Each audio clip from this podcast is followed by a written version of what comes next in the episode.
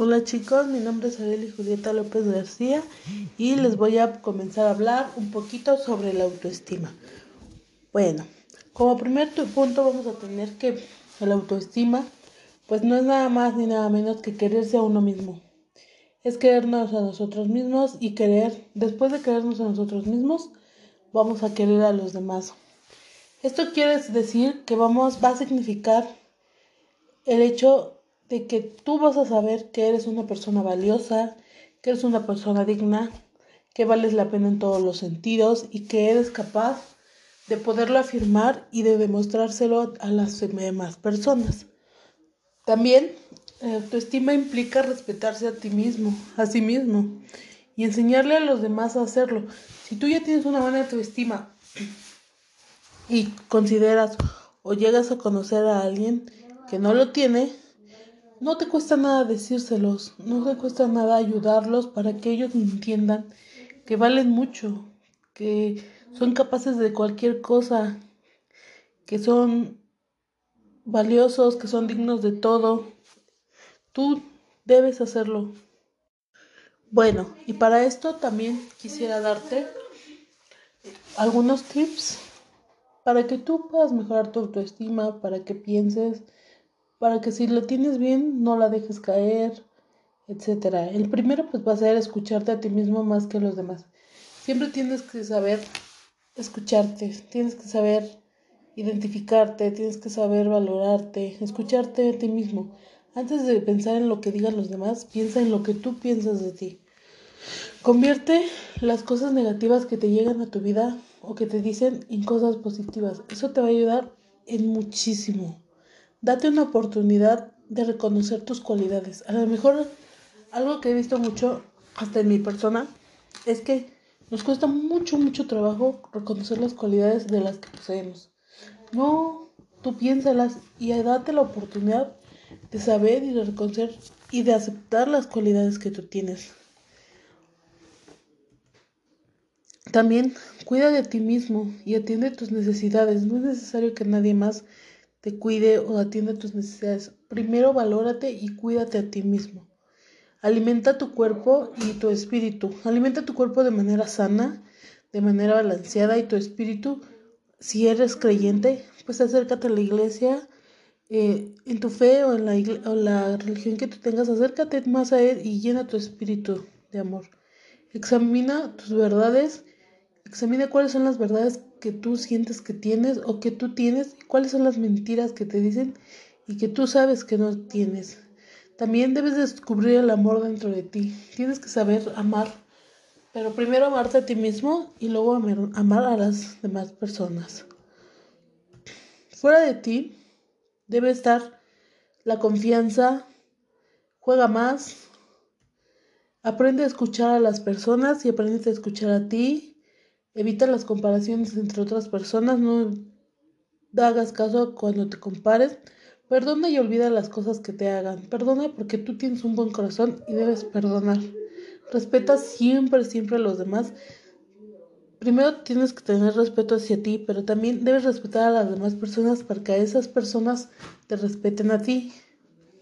Para esto, me gustaría que hicieran una tarjeta de vida Primero tienes que hacer una tarjeta de vida donde pongas de dónde vienes, hacia dónde quieres ir, cuáles son tus metas, cuáles son tus sueños, hacia dónde ves tu vida, con qué recursos cuentas.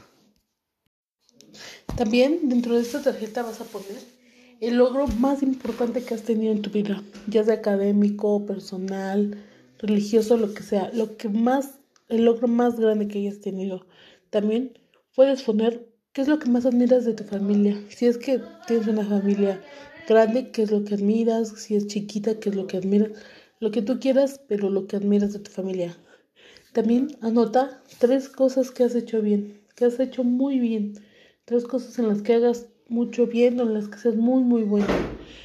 También, como lo bueno o lo malo, también nota tres cosas que has hecho menos bien, que has hecho mal eh, no sé, olvidarte de ti mismo, lo que tú quieras, tres cosas que hayas hecho mal en tu persona o en la persona de otra persona. O también pon cuál es tu meta más importante o cuál es la meta a la que más le tienes sueño o a la que más confías. También puedes poner cómo quieres ser recordadas, como una persona buena, como una persona amable o como una persona mala. Tú anótalo, cómo quieres hacer que te vean las personas y cómo quieres ser este, recordada cuando ya no estés.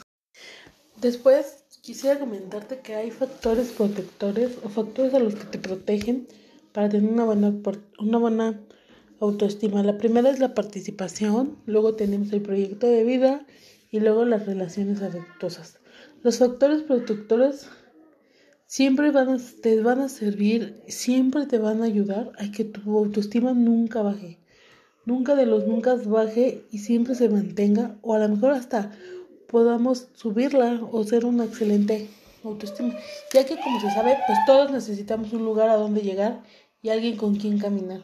Porque siempre si estás solo, si, si llegas a un lugar y no hay una persona que tú quieras o una persona que te acompañe al momento de caminar, superarlo, te sientes muy solo y desprotegido y entonces tu autoestima baja por índole o de inmediato y es muy normal porque te sientes solo y no te sientes protegido por nadie o ni por nada.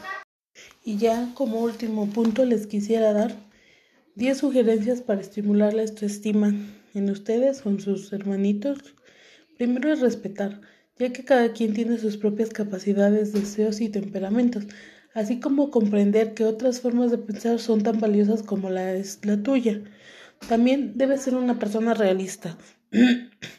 debes estar consciente de los alcances de la otra persona y no exigirle de más, ya que pues algunas personas no lo pueden lograr o este es, es su más alto capacidad. Ayuda a descubrir tus habilidades.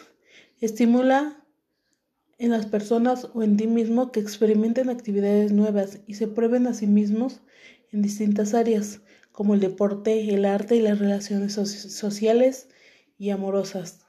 También podemos motivarnos a ser mejor, animarnos a participar en tareas que a lo mejor son difíciles para nosotros, pero que poco a poco vamos a poderlo superar las limitaciones que éstas nos tienen y sentirnos seguros de nosotros mismos.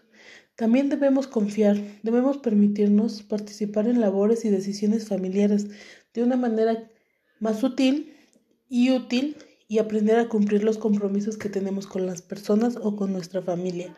También debemos permitirnos tomar nuestras propias decisiones y permitir a las personas que nos rodean tomar sus decisiones, ya que nos va a ayudar a analizar lo positivo y negativo de cada opción que tenemos o pensamos y asumir la responsabilidad de nuestras acciones que tomemos.